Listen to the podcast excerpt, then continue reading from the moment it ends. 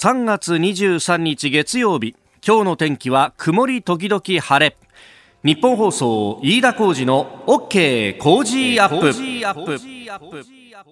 朝6時を過ぎました。おはようございます。日本放送アナウンサーの飯田浩二です。おはようございます。日本放送アナウンサーの新業一華です。日本放送飯田浩二の OK 工事アップ。この後8時まで生放送です、えー、週末東京は桜が満開になりまして、はい。ね、ね、一気にこれあったかいから咲いたなという感じ、うん、そして3連休を迎えたということで、えーえー、近所の公園も結構人が出てたなという感じでね。土曜日日にちょっとあの行ったんですけど私私というかあのうちはあの結構外に出るって言ってもですね、うん、まあ近所に行くぐらいのもんで、はい、なんか子供にせがまれてもですね、あんまりあの遠くへ出かけないっていうのをこう方針としてまして、まあなんと言ってもですね、遠くへ出かけたらお金がかかるだろうというふうにですね、そう、あの、某テーマパークとかにさ、子供がちょっと行きたいとか口走っても何言ってんだお前と、あそういうのはもうちょっと先にしなさいなんつって、え。あの、なかなか行ってないんですけど、そういうわけでですね、あの、公園に関してはベテランなんです。もうあの近所の公園はですね、はい、もう毎週のように行っていてずっと定点観測をしてるんですが。公園の主なんですね井田さんは。まあ主みたいなもんだね。主。あのこれが不思議なもんでやっぱあのえー、大田区、品川区のあたりのこう海沿いって、まあ、昔でいうところの海だったところの埋め立て地が多いんで、うん、結構公園がいっぱいあるのよ。あ、そうですよね、確かに。自転車で10分、15分ぐらいで行ける広い公園っていうのがいっぱいあって、うん、それこそあの、井の頭公園サイズの公園だったらですね、あの、数えても5、6個は出てくるなというような感じであるんですけど、うん、まあ、そこをこう、点々といつもしてるんですけどね、最近は人が多くて本当に。いや、特にあの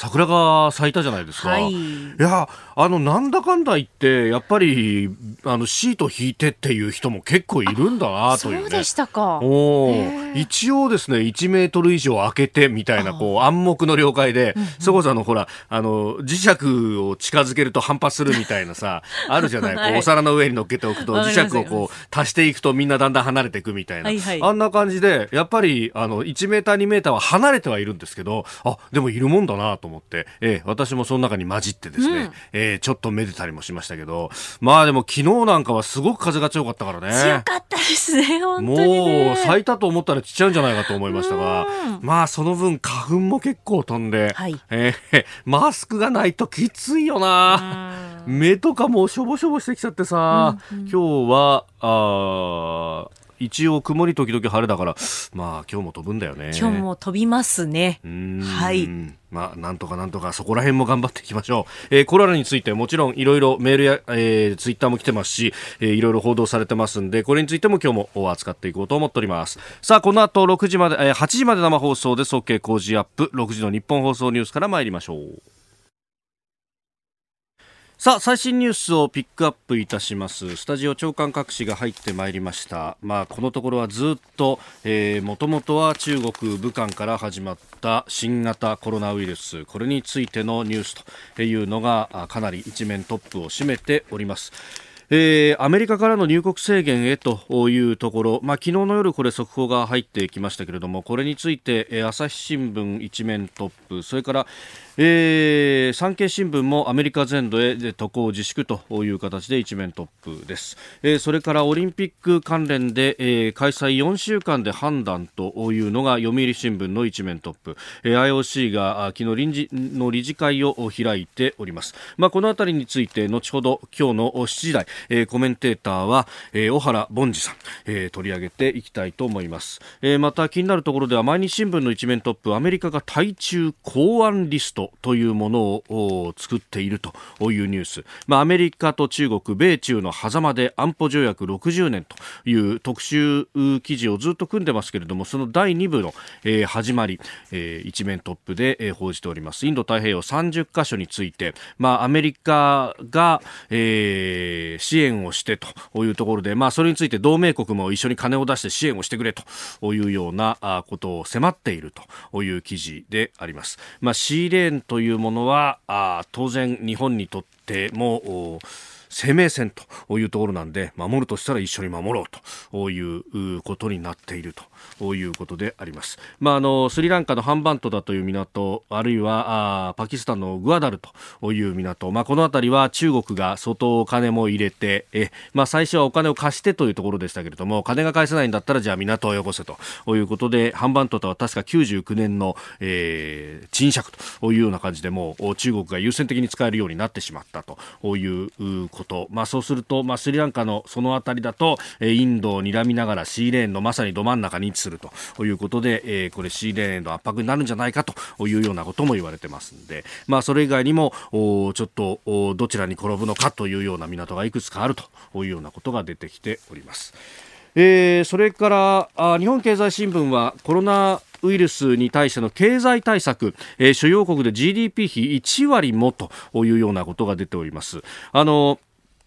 先ほど新業アナウンサーのニュースでもありましたが、まあ、あリーマンショックの時以上の、えー、ものを出すんだということを言ってますが、えー、アメリカは2兆ドル案が出てきております。まあ、GDP 比大体1割10%ぐらいと、えー、日本円にすると220兆規模ということなんですが、まあ、それに対して、まあ、同じように GDP の1割規模であろうということになれば、えー、日本の GDP はざっくり500兆ちょっとありますから、まあ、50兆円規模でなければおかしいんですが、えー、そこまではいきませんと、えー、リーマン以上ということでさも大きな金額だというようなことが言われておりますが、えー、確かに2009年4月麻生内閣がリーマンショックの後の経済対策を行いました、えー、これが、15.4兆円の財政支出。で民間支出を加えた事業規模にすると、えー、56.8兆円ということが言われておりますが、えー、これに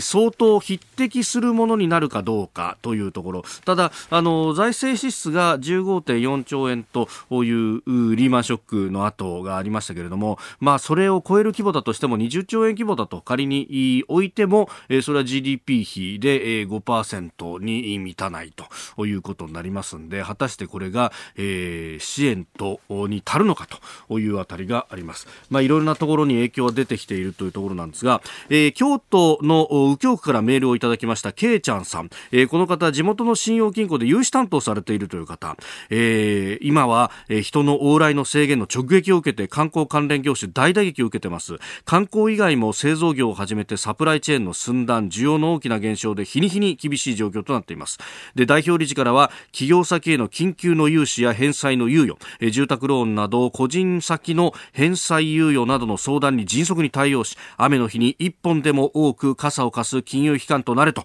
え、直接指示もあってその対応に連日追われておりますと、えー、普段はライバルの地元の地銀や他の信用金庫に、え、信用保証協会などの団体がお互い情報共有して、え、地元の企業先を支援していくことを申し合わせていますと、まあ、一刻も早く収束することを願うばかりですというふうに、えー、いただきましたが、えーえー、もうこうやってライバル云々とか言ってられず業界全体として経済も救っていかなきゃなんないとだからその対策を早く打たなきゃなんないんですが、がえー、それこそ宇部刈市利得が全部こう突っ飛んでしまったという業界がいろんなところにあります。まあ、エンターテインメントの業界もその その一つで、えー、昨日埼玉スーパーアリーナでは K1 大きな格闘技イベントが開催されたと、まあ、国大臣であったりとかあるいは県知事の中止要請にもかかわらずということでありました。まあ、これについての判断というのも結局要請をするに過ぎないと、えー、まだあの緊急事態宣言も発令されていませんし緊急事態宣言が仮に発令されたとしても、えー、どこまで、えーこれ、イベントの中止というものが強制できるのかというのは、またこれ議論のあるところです。で、えー、なんですけれども、あの、エンタメ関係の人に聞くとですね、これ中止するにも体力がいるんだと。まあ、K1 のような大きなイベントであれば、普通に考えれば中止してどこまで損失がっていうのも、えーえー、保険かけてんだろうとかそういうことももちろんあるんですけれども、まあ、ひょっとしたら保険もこういった、えー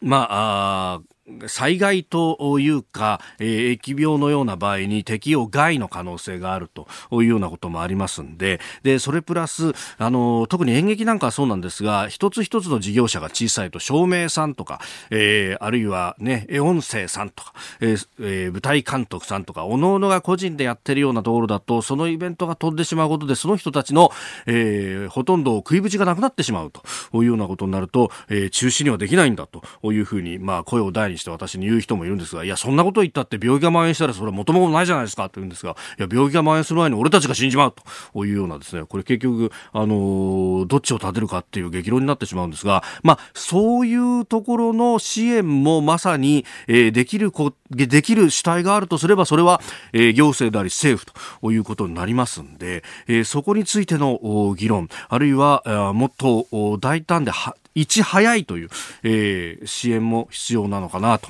えー、もちろんこの K1 の人たちの判断については、えー、検証も必要だし、えー、この先何かあった時にじゃあ責任を取れるのかと、まあ、そういった社会的な責任論ということがこれから、えー、持ち上がるということもおそらくリスクとして勘案した上でやったんでありましょうが、えー、そういったったあも起こってしまった場合には責任論が浮上するのはまあ間違いないしえ、えー、それは批判としては甘んじて受けなければならないというふうにも思います。えー、ご意見お待ちしてます。 cozy アットマーク 1242.com です。ここでポッドキャスト YouTube でお聞きのあなたにお知らせですラジオのニッポン放送飯田浩司の OK 工事アップではお聞きのあなたからのニュースや番組についてのご意見お待ちしておりますぜひメールやツイッターでお寄せください番組で紹介いたしますどうぞよろしくお願いしますさあ、7時台はコメンテーターの方々とニュースを掘り下げてまいります。今朝のコメンテーターは初登場、笹川平和財団上席研究員の小原凡司さんです。おはようございます。おはようございます。よろしくお願いします。あの、夕方のザ・ボイスという番組をやった時に何度かご出演いただきましたが、はい、朝は初めてですよね。初めてです。すいません、朝早くから。ありがとうございます。今日何時に起きられました？え、5時10分に。すいません、本当に。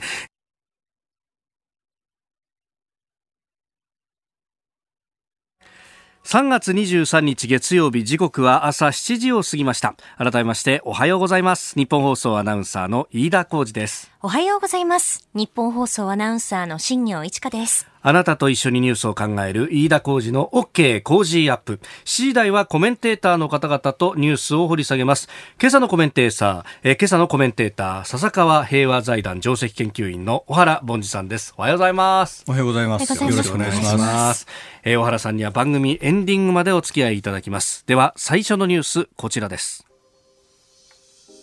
防衛大学校訓示で安倍総理自衛隊の憲法明記に改めて意欲。安倍総理大臣は昨日防衛大学校の卒業式で訓示を行いました。総理は中東に派遣した海上自衛隊の護衛艦を見送った際に付近に憲法違反というプラカードが掲げられていたことに触れ隊員が士気高い士気のもと使命感を持って任務を遂行できる環境を作っていかなければならないと強調、えー、改めて自衛隊の憲法明記を意欲を示しましたえー、小原さんご自身も海上自衛官でいらっしゃったそして、えー、防衛大学校のご卒業と。ということでもあります。まあ、今回、この総理の訓示は結構いろんなところに触れて、えー、はい、コロナウイルスの対応であるとか、あるいは、えー、ソマリア沖の海賊対処であるとか、えー、いろいろなところに触れておりました。どうご覧になりましたか？はい。あのまず非常に懐かしくあのニュース画像は見ていたんですけれど、まあ、帽子投げのシーンなどですね、ええええなんですけどあの訓示の中ではやはり自衛隊の憲法明記、はい、えー、まあ、ただこれはあの最初のステップであって、これで終わりということではないと思うんですが、まあ、自衛隊の名前を入れただけでは何も問題は解決しないですけれど、ただ、憲法はあの変えられるんだということを示したいんじゃないかとは思います、ね、もうあの昔はあの憲法違反だけではなくて税金泥棒ともよく言われたものですから、まあ、それに比べればあの、はい、今の時代自衛隊があの国民の皆様から支持されているというのは、はい、覚醒の感はありますけれどですね。大原さん、現役の時代っていうのも特に最初の頃っていうのはありましたか？そうですね。私が防衛大学校を卒業したのは1985年なので、えー、まだその当時は自衛隊に対する理解というものは今ほどはなかったんじゃないかと思いますけれども、まあ、その後安倍総理の訓示などで、はい、あのまあ、海賊対象などもあって、えええ、まあ、当時私はヘリコプター部隊のあの指揮官をしていたんですけれど、はい、えー、当時民主党政権だったんですが、うん、あのほとんど何の準備もさせないまま行けという話になって。そうだったんですか、はい、最初にったヘリの部隊は、はい、あの長崎にある部隊でしたけど、ええ、次に私の部隊から出すと言われてじゃあ一体どういうふうに海賊に対処するのかとか、はい、えー、もし海賊なりその船に危害を加えてしまった場合、うんうん、誰が責任を取るのかとかそういったこと何も決まらないままだったので、まあ、当時も相当苦労したと、まあ、安倍総理があの、はい、おっしゃるように、まあ、そういった苦労を先輩方が、あのいろいろな形、努力で克服をしてきて今の状態があるということではあると思いますね、うん、やっぱ常にその法律あるいは憲法まで遡ってどういうことができるのかできないのかっていうのをこう検討しながらしかもあの海賊対象の時はその検討すら行きの道すがらだったかもしれないっていうようなもんだったんですか？そうですね。あのですからあのやはり解釈でいつまでもいろんなことができるということにしていると、ええ。ー、じゃあ憲法はこう言っているのにそれを解釈次第何でもできるじゃないかという、まあ、他の国からの不信にもつながるのではないかと。はい。特に中国の軍人と、まあ、私、中国で勤務していたときに言われたのは、はい、いや憲法が平和憲法だと言っても、うん、結局、日本は何でもやるじゃないかと、えー、解釈次第だと。しかもそれは日本国内でもとても危険なことだと思うので、やはり何ができて何ができないのかということはちゃんと議論した上でしっかりと決めて、えー、それに従ってやるとえー、いうことを基本的にはやっていかないと、うん、なし崩しに何でもできるというのは、かえって危険なのではないかと思います、ね。はい、それってやっぱり突き詰めると、その諸外国の軍隊は、はい、あのネガティブリスト、これはやっちゃいけませんよっていうのが書かれていて、それ以外は目的のために、えー、最低、えー、最適なものをやると、はい、なってますけど、日本の場合は、その法律の解釈とかうんぬんで、やれることが書いてあるっていう形ですよね。そうですね。これがやっぱり現場としては、そのいろいろな懸念を生むというあの厳しいですね、まあ、あのですから、それでも灰色の部分、どう使うかということになりかねないですから、あのそれと、やはりこの法律的に制限が大きいということは、はい、その意思決定にも時間がかかるんですね。それと意思決定のその、えー、順序が違ってくると言いますか、はい、例えばアメリカの人たちと話をしていて、うん、えー、何かじゃあ日本周辺で起こったときにどう対処するんでしょうかという議論をしたときに、はい、アメリカはまず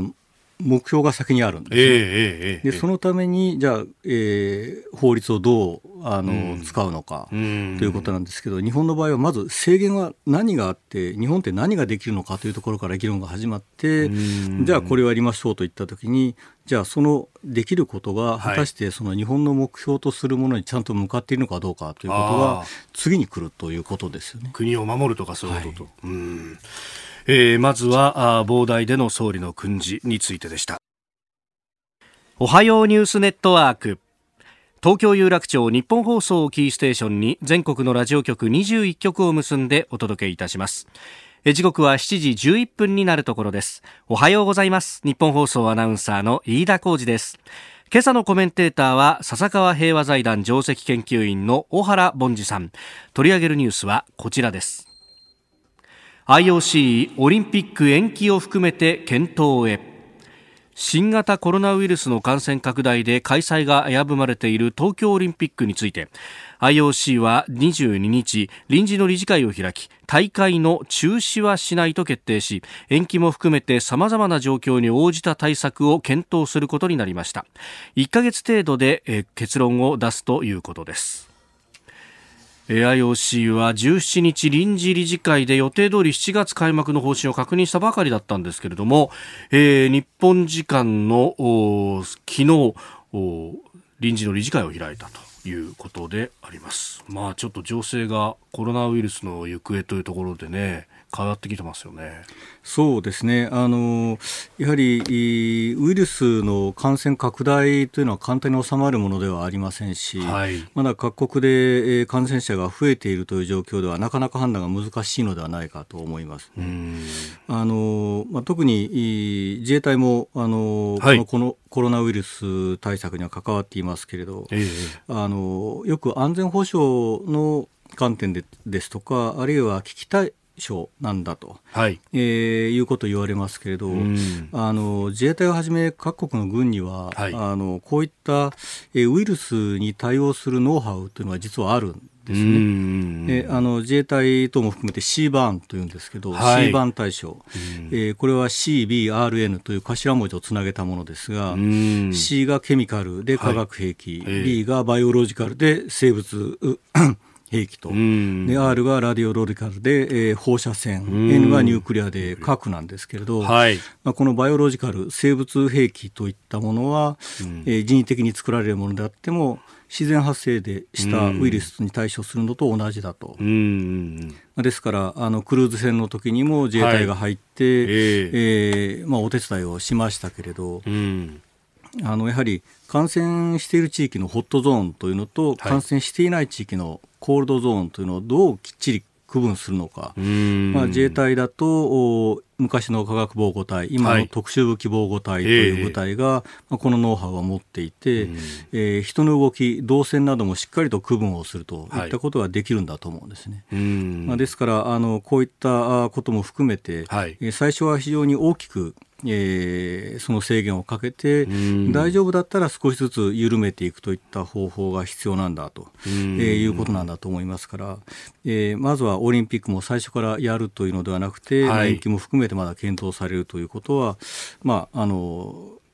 私が言うのは僭越ですが、正しい判断なのではないかと思いますけれどもですね、まあ、今後、そのどのぐらい延期す延期するとしてするのか、あるいは急速に事態が落ち着いてきて、ひょっとしたら開催できるってところまでいくのかっていうのも、まあ、これ、事態の推移を見守らないとというところですよね。そうですね、あの延期するとなると、実は他のあのワールドカップなどのイベントとの絡みも考えなければいけなくなると思いますから、なかなか時期を決めるのがまた難しくなるとは思いますけれどもですね。これ、あのまあ、諸外国を見渡して、日本の対処というのがあながち間違ってはいなかったんじゃないかと、結構うまくい。ってるという話もありますが、はい、小原さん、ご自身、どうご覧になってますか？あの私もそう思います、うん、あの日本政府がやったこと対処の方法というのは間違っていなかったと思うんですけれど、ただあの、当初、日本が第二の感染源のような言われ方までされた、まあ、そういった非難を受けてしまったのは、はい、やはりあのパブリックディプロマシーといいますか、あの戦略的な発信がうまくなかったのではないかと。はい。あのやはり報道管制を取っていないので、しかも重大な事態ですから、はい、発表は大臣から、あるいはあの、えー、県知事ですとか市長ですとかといった、まあえー、各首長からということになるとやはり言えることは間違ってはいけないと。い。う慎重さが出るのと、はいうん、えー、それをきっちり積み上げてからの発表になるので時間もかかるということですよね。ですけれどあの他の国だと SNS 等もどんどん使って、はい、えー、発信をしていくと、えーまあ、そういったあのスピード感ですとか、はい、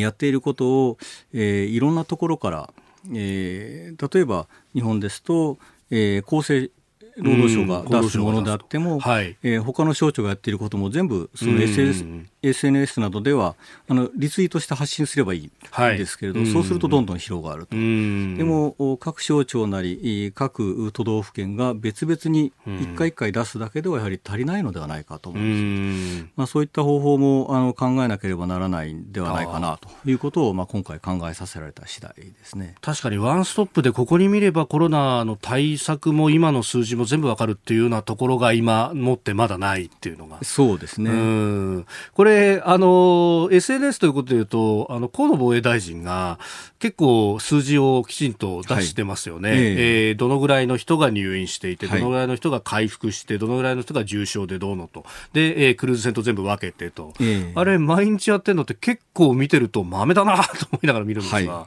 い、ですね。あのこれも先ほど申し上げたように大臣が出されているということだと、えーはい、やはり間違いがあってはならないということにはなると思いますし、えー、ですからあのそれがもう少し低いレベルでどんどん発信されていって間違っていってもそれは報道官のレベルの話ですということであれば、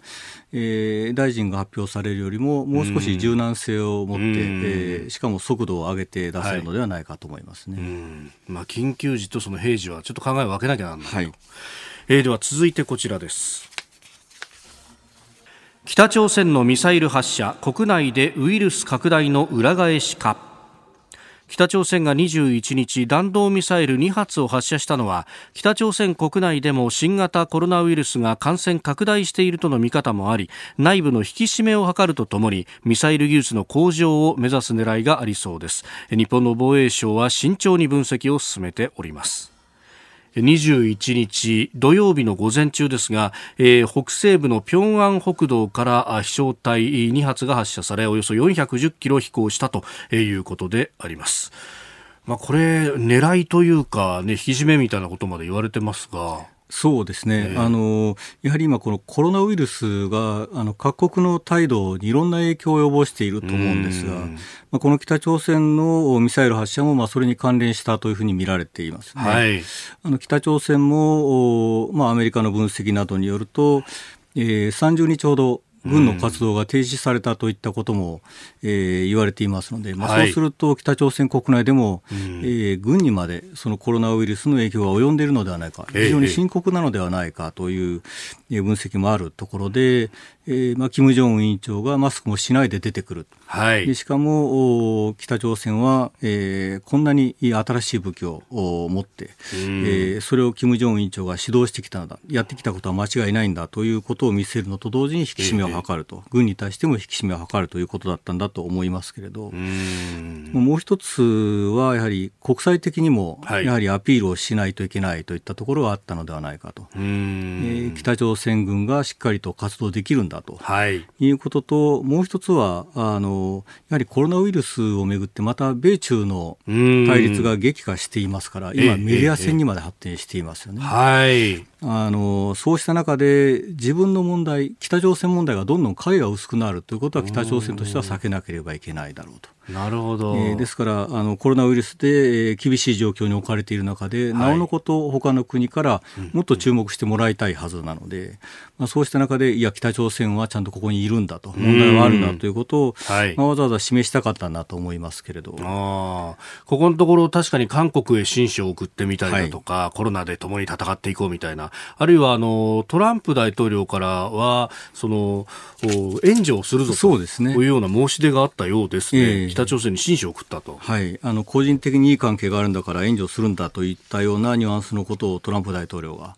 えー、言っていたんだと思いますけれど、はい。えーまあ、ただ、その援助単にされるのではアメリカからされるのではあの北朝鮮としてもメンツがあると思いますから、えーまあ、その形をどうするのかということもあると思いますね。うん。これ、そう考えるとそういうのの、まあ、受け入れみたいなものの前にある程度のこの国内を抑えとくためにもミサイル撃たなきゃならなかったとか、はい、そういうのはあるんですか、ね、そうですね。あの国内的にもあの対外的にもミサイルをここで撃たなければいけないという判断があったんだと思いますね。うん。あでもなんか一説には何千人もこう隔離をしているとかそういうような話もありますよね。えーはい、まあ、医療レベルを考えると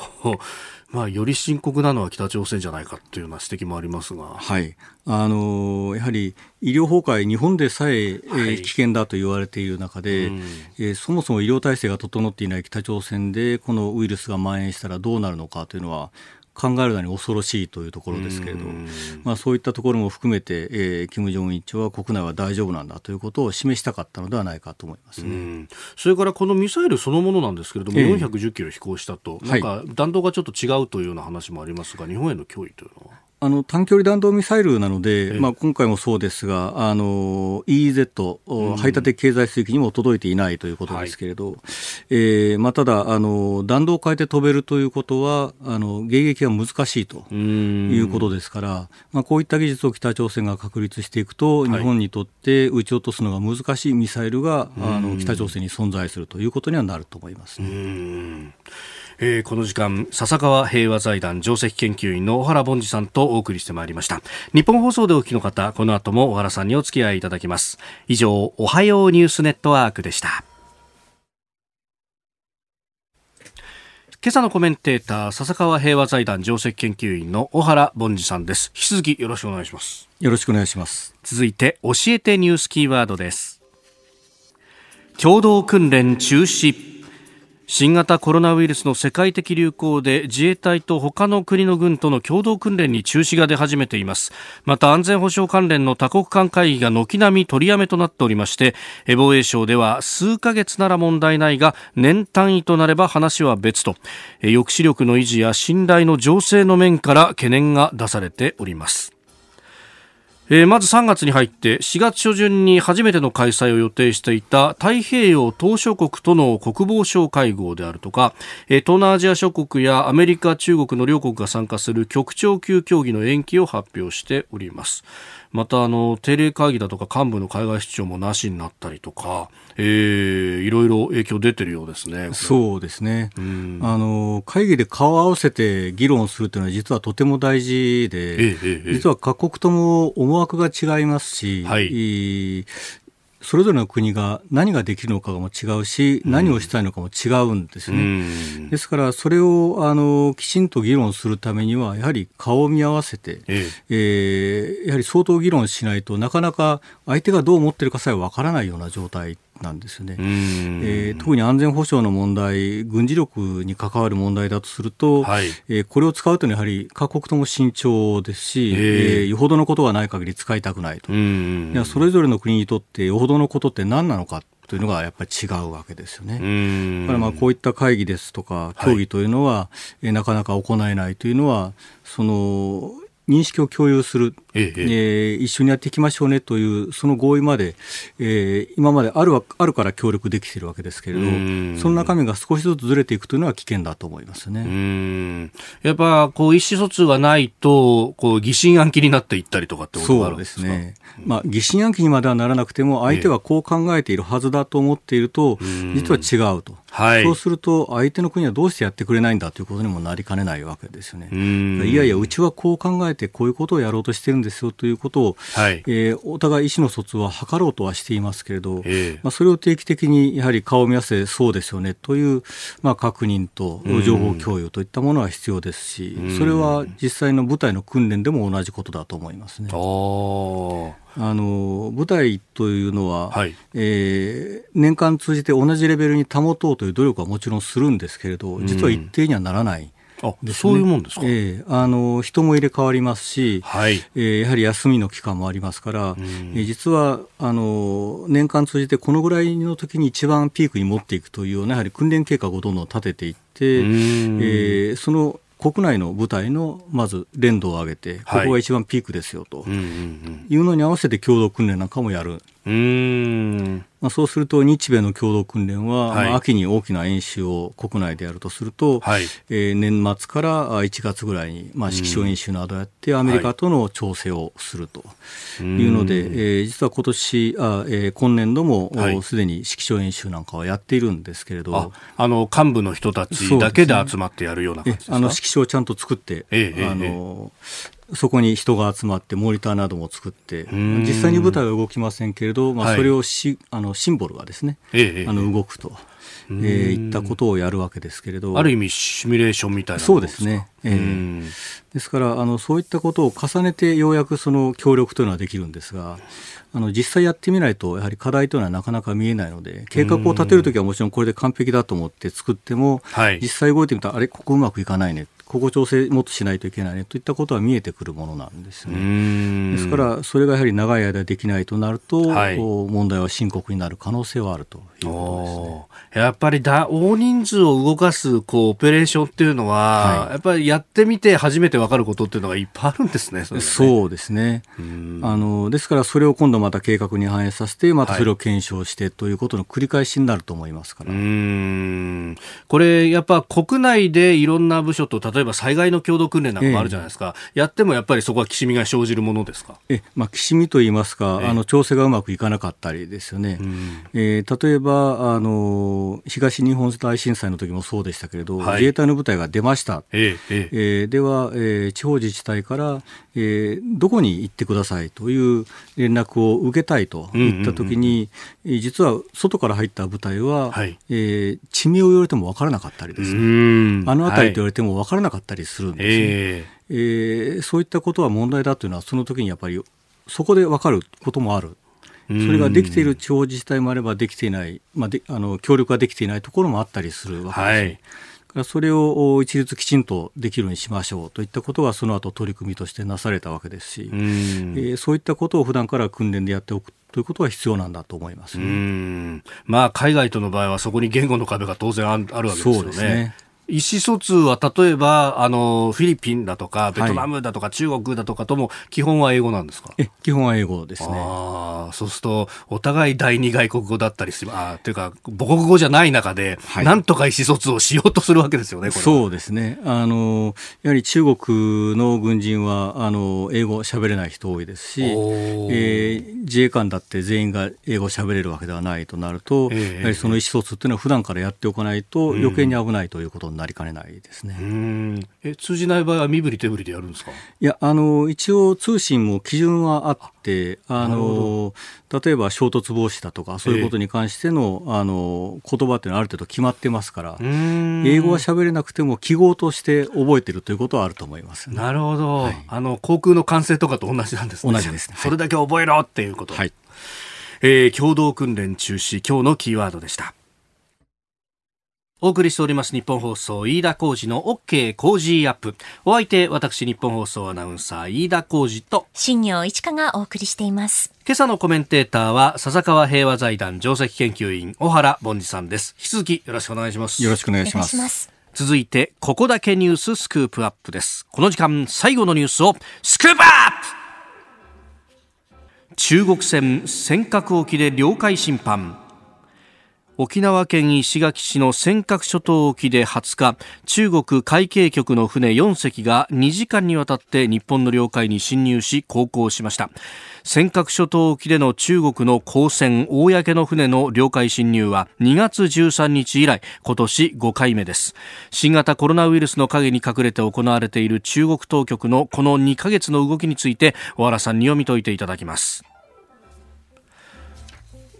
この尖閣諸島沖、かつては接続水域に入ってきただけでも大きく報道されましたが、はい、まあ、これ、次回も込めてですけども、本当、メディアの方がなかなか報道しなくなってきているというのがありますよね。そうですね、あのまあ、中国はコロナウイルス感染拡大の陰に隠れてやっているというよりは、えええ、これは継続してずっとやっているですね。あのメディアで取り上げられるそのタイミングがあるだけで、はい、実は中国の行動は全然変わっていないと。しかも徐々に徐々にエスカレートさせているということですね。はいあのよくサラミスライスと言われますけれど、えー、えー、肉屋に並んでいるサラミソーセージを一本盗んだらすぐばれるけれど、えー、毎日1ミリずつ、えー、取っていくとなかなかばれないと、